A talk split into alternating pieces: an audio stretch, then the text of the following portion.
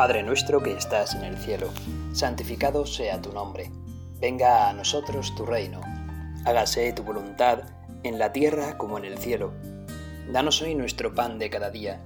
Perdona nuestras ofensas, como también nosotros perdonamos a los que nos ofenden. No nos dejes caer la tentación, y líbranos del mal.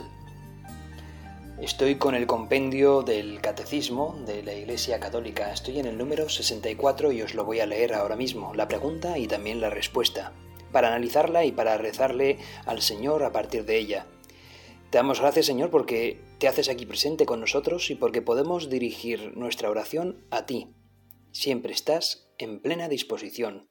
En el momento en el que te lo pidamos, ahí estás presente. Analizamos contigo, Señor, la pregunta 64 y 65 del compendio del Catecismo. ¿Qué tipo de relación existe entre las cosas creadas? Y la respuesta, entre todas las criaturas existe una interdependencia y jerarquía, queridas por Dios. Al mismo tiempo, entre las criaturas existe una unidad y solidaridad, porque todas ellas tienen el mismo Creador. Son por él amadas y están ordenadas a su gloria respetar las leyes inscritas en la creación y las relaciones que dimanan de la naturaleza de las cosas. Es por lo tanto un principio de sabiduría y un fundamento de la moral. Este es el punto número 64 del compendio. Nos estás diciendo, Señor, que hay interdependencia, pero también jerarquía en las cosas creadas por ti, en las criaturas. Y para eso, Señor, Casi mejor vamos a leer por completo ese pasaje del capítulo 1 del Génesis, en el que tú vas creando todo, en orden, y luego finalmente terminas por crear al ser humano. Tú, Señor, primero, en el primer día, haces que exista la luz, y que de la luz, eh, de las tinieblas, pues pase a haber una luz, y entonces a la luz le llamas día y a la y a las tinieblas las llamas noche, y así pasa el primer día. En el segundo haces que haya una separación de las aguas, las de arriba y las de abajo, de tal modo que a las de arriba las llamas el cielo. Después, en el tercer día, haces que eh, se, junten las aguas de la parte de abajo y entonces se separen eh, y aparezca una zona que es seca. Y a la zona seca la llamas tierra y a la zona donde están las aguas de ahí abajo las llamas mar. Y sigues con tu creación. Y terminas por decir que se cubra la tierra de verdor, de hierba, donde se engendra la semilla y los árboles frutales. Y que así crezca en ella estas, crezca en la tierra estos árboles y estas especies vegetales. Y así es como pasa el tercer día. Y tú, Dios, dices que existan las lumbreras en el firmamento del cielo para separar el día de la noche, y así de ese modo es cuando señalemos las fiestas, los días y los años a través del firmamento de las estrellas que hay en el cielo. Y de ellas destacas dos, una lumbrera mayor para regir el día y una lumbrera menor para regir la noche. Y así es como tú, Señor, creas también de ese firmamento el sol y la luna. Y la luna. Y así pasa el cuarto día. Y continúas, Señor, con tu voz, diciendo, bullan las aguas de seres vivientes y vuelen los pájaros sobre la tierra frente al firmamento del cielo. Y así también crea, Señor, los pájaros, los grandes cetáceos del mar, los seres vivientes que están en las aguas del mar. Y todo lo que ves, Señor, consideras que es algo bueno. Y por lo tanto les dices, a esos animales que has creado, las aves, los peces, los cetáceos, sed fecundos y multiplicaos, y llenad las aguas del mar, y que las aves se multipliquen en la tierra. Y así es como pasa, Señor, el quinto día. Y continúas con tu voz creando. En el sexto día dices que produzca la tierra seres vivientes según sus especies, ganados, reptiles, y fieras según sus especies, y así es como son creadas y se multiplican todas estas fieras, todos estos ganados, todos estos reptiles. Y llega, Señor, el día en que con tu voz dices, hagamos al hombre a nuestra imagen y semejanza, que domine los peces del mar, las aves del cielo, los ganados y los reptiles de la tierra. Y así es como tú, Dios, creas el hombre a tu imagen y semejanza. Los creas varón y mujer. Los bendices, les llamas para que sean fecundos y que se multipliquen y que llenen la tierra y la sometan, dominando los peces, las aves, los animales que se mueven en ella. Tu Dios dices que mirad, os entrego todas las hierbas que engendran semillas sobre la superficie de la tierra y todos los árboles frutales que engendran semilla, os servirán de alimento. Y a la hierba verde servirá de alimento a todas las fieras de la tierra, a todas las aves del cielo, a todos los reptiles de la tierra y a todo ser que respira. Y así fue.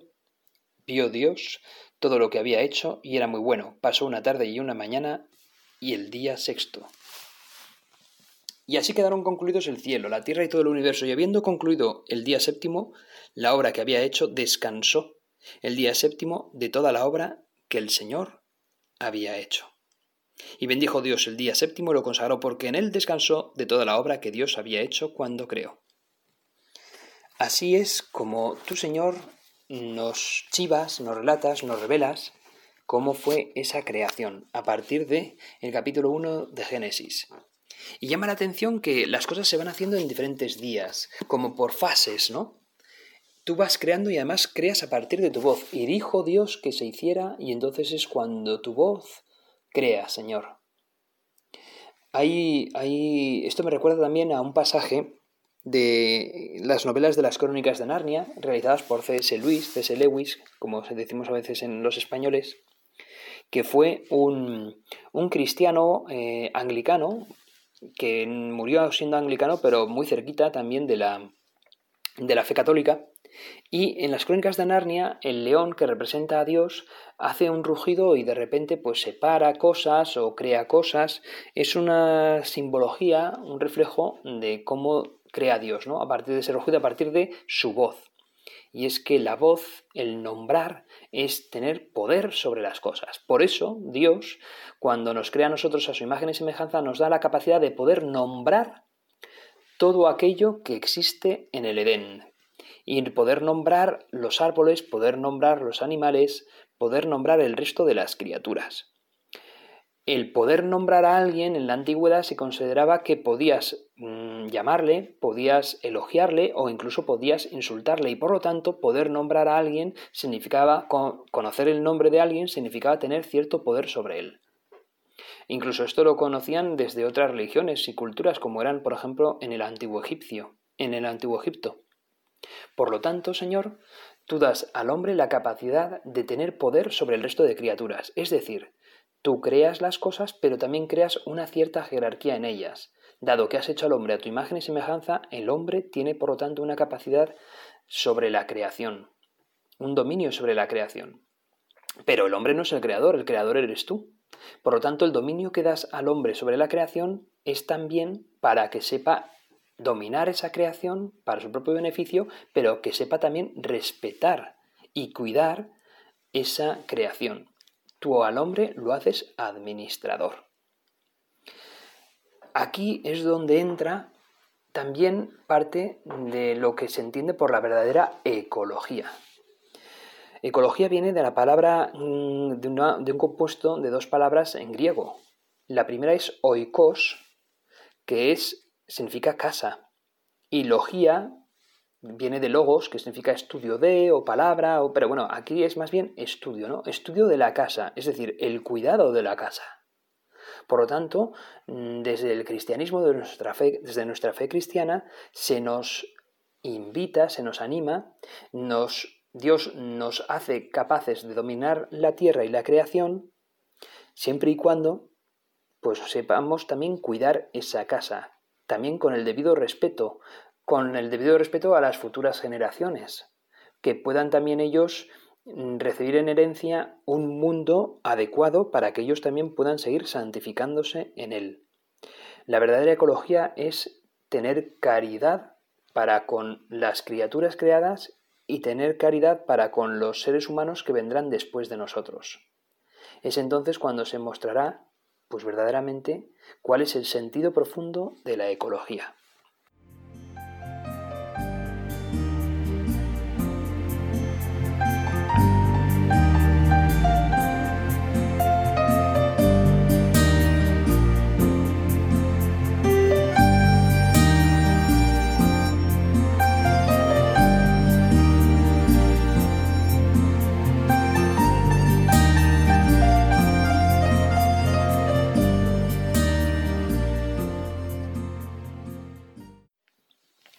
Un grave error de, de la ecología que a veces se entiende actualmente es la de equiparar todas las criaturas al mismo nivel. El Señor ha creado al ser humano para que pudiese dominar sobre las criaturas, para que pudiese dominar sobre las plantas y los animales para su, propio provecho personal, siempre y cuando pues también respete eso, ¿no? El, el que siga en el tiempo pudiendo haber, pues eso, animales y plantas para generaciones futuras, eh, y, no, y no pues querer hacer un dominio que sea pues algo así como tiránico, ¿no? En el que al final desaparezcan especies precisamente por la intervención del ser humano, etcétera, ¿no? Pero en cualquier caso es una equivocación pensar que, que una criatura pues está al mismo nivel que el resto de las personas, de los seres humanos. Es un error considerar personas a los animales o a las plantas porque no tienen esa alma racional que sí tiene el ser humano. Por lo tanto, esos animales, esas plantas están al servicio del ser humano. Es un error a veces lo que se pueden ver en ciertos radicalismos o malos entendidos de algunos ecologistas, personas que se hacen llamar ecologistas, pero que en el fondo simplemente no consideran eh, o no respetan el verdadero valor que tiene el ser humano. Un valor que está por encima de los valores del resto de animales y de plantas, que sin embargo, precisamente por el dominio que tiene sobre ellos, tiene que respetarlos también, tiene que saber administrar correctamente esa casa que Dios nos ha dado, esa oikos. Tiene que hacer una verdadera ecología, una ecología ordenada. Pues bien, el Señor va creando de día en día. Esto ya sabemos es una alegoría, porque tú, Señor, no tienes no tienes ese tiempo como nosotros lo tenemos, esa cronología. Pero por así decirlo, eh, tú Señor nos has querido demostrar con la revelación del Génesis que vas creando de lo menos importante a lo más importante. Eh, vas separando, mm, por así decirlo, esos seres inertes, que son pues esas aguas o, esas, o esa tierra, esos, esas rocas, que en principio pues no tienen esa vida que les has dado a los animales, ¿no?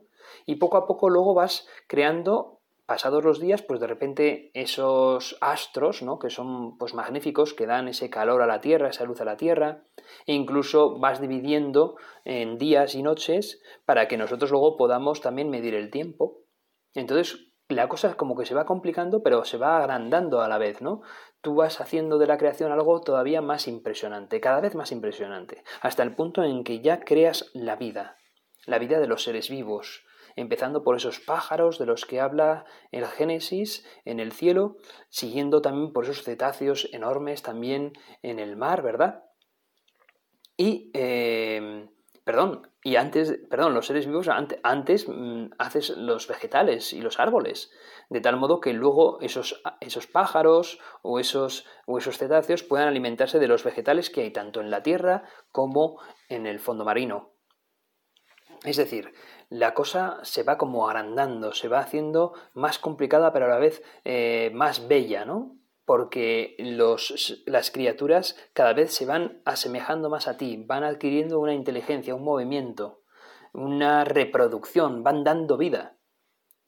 Y haces el culmen de tu obra creadora, somos nosotros, Señor. Nos has dado un honor impresionante, nos has dejado para el final, ¿no? Es como la guinda del pastel lo mejor lo has dejado para el final. Es, decir, crear criaturas a tu imagen y semejanza. Y somos nosotros. Y además lo dices, hagamos al hombre a nuestra imagen y semejanza. Es un regalazo el que nos hace, Señor. Nos has creado con enorme dignidad. ¿Por qué? Porque hemos sido hechos a tu imagen y semejanza. Lástima que la semejanza la perdiésemos con nuestro pecado original, pero qué alegría que, que tú nos has devuelto la posibilidad con tu gracia de volver a esa semejanza. Que, desde luego pues podremos vislumbrarte pues en ese cielo, ¿no? En el que nos haces capaces de poder disfrutar de tu reino y por lo tanto ya nos das, nos, haces recuperar esa semejanza. Tú has, tú Cristo, pues has, has, has devuelto la semejanza al ser humano, ¿no? La semejanza a Dios. Tú la has devuelto, ¿no? Bueno, pues, pues eso es, ¿no? La creación va de día en día y cada vez se va perfeccionando más. Y nosotros somos, pues, hijos tuyos, somos unas criaturas que nos has hecho, pues eso, ¿no? Lo más perfectas posibles, ¿no? Has tomado materia y le has insuflado de tu espíritu, Señor. Has, nos, has, nos has insuflado parte de tu espíritu, parte de ese Espíritu Santo, ¿verdad? Y que lo podemos recuperar pues cuando acudimos a los sacramentos y a la oración. Vaya regalo, vaya honor inmerecido el que tenemos, Señor, después de tu creación. Pues bueno, y, aquí respondiendo a este catecismo, este compendio del catecismo, pues nos haces ver que efectivamente hay una relación entre las criaturas y por lo tanto pues tiene que haber un respeto de estas criaturas y a la vez una unidad, una solidaridad, porque todos pertenecemos a esa misma casa que nos has ofrecido, que, a la que llamamos el planeta Tierra, y es una casa, pues, bueno, un universo también, ¿no? Ojalá el día de mañana podamos también visitar otros planetas, ¿no? Pero de momento, pues, hasta ahora nuestras posibilidades están siendo el planeta Tierra y es una casa preciosa que nos has dejado, pero que a la vez tenemos una responsabilidad para cuidarla como es debido, sobre todo para que eh, el mayor número de personas puedan disfrutarla, ahora y en el futuro. Bueno, pues eso, ese regalo, esa casa que nos has dejado, esas criaturas, eh, hemos de ser solidarios para con ellas, empezando por ser solidarios con aquellos que más se semejan a nosotros, es decir, con el resto de seres humanos. Tenemos que ser solidarios con ellos y hemos de cuidarlos, hemos de cuidar, por lo tanto, nuestra casa para los que vengan después. Pero también hay eso, ¿eh? una jerarquía. ¿Por qué? Porque la jerarquía se basa en que tenemos esa alma racional que tú nos has dado, Señor. Así que hay algo que cuidar ahí. Hay una relación, una solidaridad y una jerarquía. Aprendemos de tu catecismo y aprendemos y conocemos mejor quiénes somos a partir de las enseñanzas que nos has dado. Hechos a tu imagen y semejanza. Pues bien, nos creaste en ese último día de la creación hasta el punto en que luego decidiste descansar en el séptimo día. Pero ese descanso del séptimo día, claro, no hemos de comprender, o sea, tú no te cansas, Señor, tú eh, trabajas, pero sigues creando a partir de, de, otro tipo de trabajo. En vez del trabajo material de ir creando cosas, el séptimo día hiciste un trabajo espiritual, es decir, el descanso porque es el día reservado para ti. Nos y por lo tanto el séptimo día aún es más importante que el sexto. En el sexto nos creas a nosotros, en el séptimo que creas la adoración hacia ti, el saber descansar en ti, Señor, el aprender a, dirigir nuestra alma a ti. La verdadera mm, creación también está en, pedir la creación de la gracia, es decir, en pedir, eh, en pedir mm, volver a ti, en adorarte a ti, en cumplir ese séptimo día, que lo hacemos obviamente los domingos o cada vez que acudimos a misa, pero también en nuestra oración personal buscamos adorarte, Señor. Y allí, de nuevo, nos das la gracia tuya y nos haces asemejarnos aún más a ti, porque acudimos a ti. El séptimo día, el día de la, de la adoración, el día en el que acudimos a ti, es el día en el que nosotros descubrimos aún mejor quiénes somos y para qué estamos destinados. Y nuestro destino no es otro que el disfrutar de ti. Y para ello, pues es el de la santidad. No eres un Dios ocioso, tú el séptimo día no te pones, no te tumbas a la Bartola, no es, no es eso, eres un Dios que nos enseñas también a trabajar nuestro espíritu en ese séptimo día. Pues el séptimo día es verdadera adoración y es pues verdaderamente un acto humano a la vez que divino.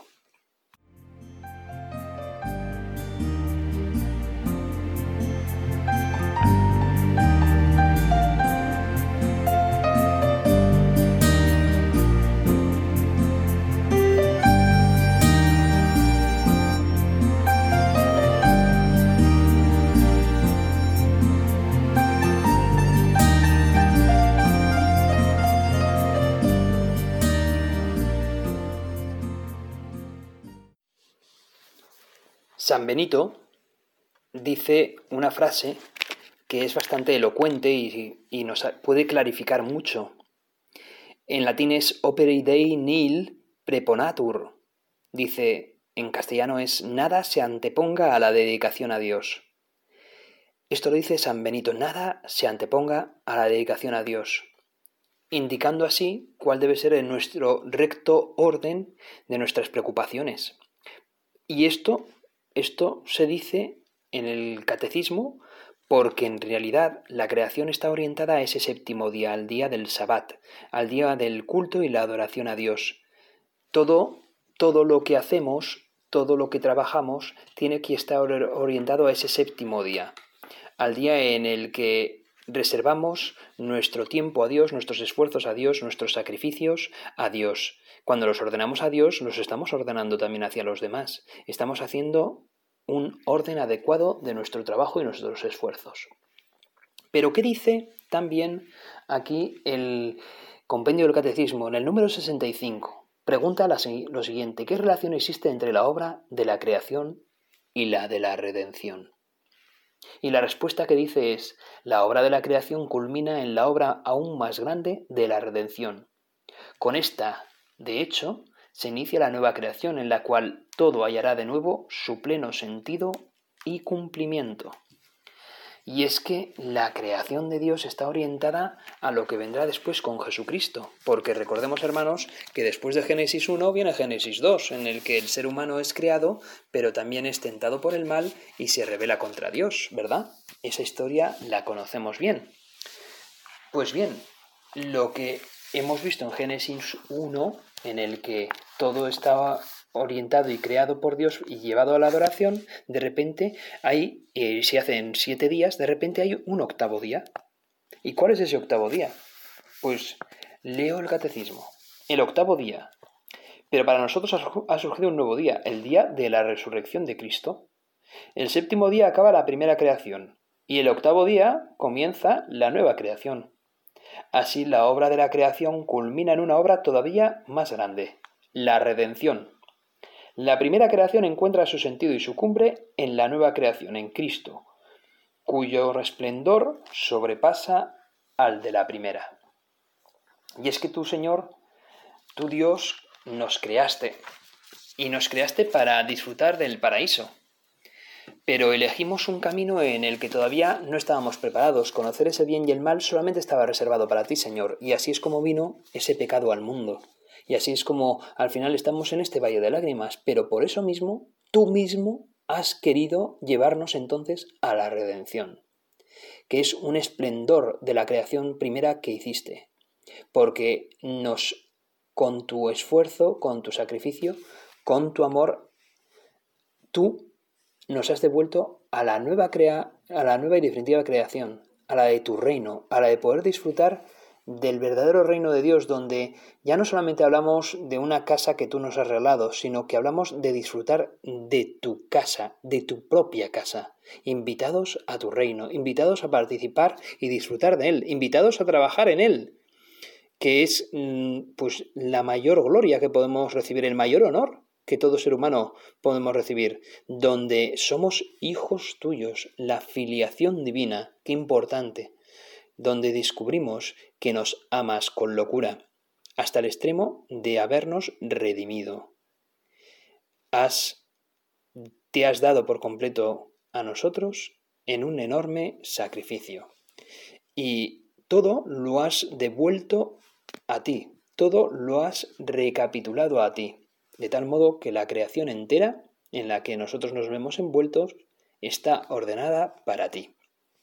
Por eso bien merece la pena que, tomemos eh, la oración, que creo que se le atribuye, si no me equivoco, a San Francisco de Asís. Ahora mismo voy a la página exacta donde la tengo y em, efectivamente es de San Francisco de Asís, alguien que entendió muy bien en qué consistía la verdadera ecología, una ecología que significa amar a Dios por encima de todo y emplear la naturaleza tan preciosa que Dios nos ha regalado para poder elevarnos hacia ti, Señor, para poder emplear la belleza de tu naturaleza para contemplar la belleza del Creador, desde las criaturas al Creador. Ahí va. Y con esto concluyo, para que lo disfrutéis, para que lo disfrute yo también, para que si estáis contemplando un paisaje, vais en el coche, o bien estáis igual en el trabajo, en la oficina, en la fábrica, bueno, pues cuando salgáis del trabajo, de la oficina y podáis contemplar quizás algún árbol que os guste, ahora que ya el otoño empieza a estar avanzado, O, también anuncian nieves en estas fechas. Y lo mismo tenéis la suerte de poder contemplar un horizonte blanco con nieve, que también es bien bonito, en contraste con el cielo azul de la Castilla. Pues bueno, pues que disfrutéis de ese paisaje y que sobre todo sepáis hacer oración de él, elevándolo a Dios, siguiendo las mismas palabras de este poema precioso de San Francisco de Asís. Loado seas por toda criatura, mi Señor, y en especial loado por el hermano Sol, que alumbra y abre el día, y es bello en su esplendor, y lleva por los cielos noticia de su autor, y por la hermana agua, preciosa en su candor, que es útil, casta, humilde, loado mi Señor, y por la hermana tierra, que es toda bendición, la hermana madre tierra que da en toda ocasión las hierbas y los frutos y flores de color, y nos sustenta y rige. Loado, mi Señor. Servidle con ternura y humilde corazón, agradeced sus dones, cantad su creación. Las criaturas, las criaturas todas, load a mi Señor. Amén. Vamos a dirigirnos a la Virgen María, que llevó la criatura más perfecta en su vientre, y por lo tanto es también reina, princesa, también de ese reino de Dios. Vamos a dirigirnos a ella para que también nos ayude a poder ser unos buenos ecologistas cristianos, donde todo lo podamos llevar a la contemplación y la adoración a Dios. Dios te salve María, llena eres de gracia, el Señor es contigo. Bendita tú eres entre todas las mujeres, y bendito es el fruto de tu vientre Jesús. Santa María, Madre de Dios, ruega por nosotros pecadores, ahora y en la hora de nuestra muerte. Amén.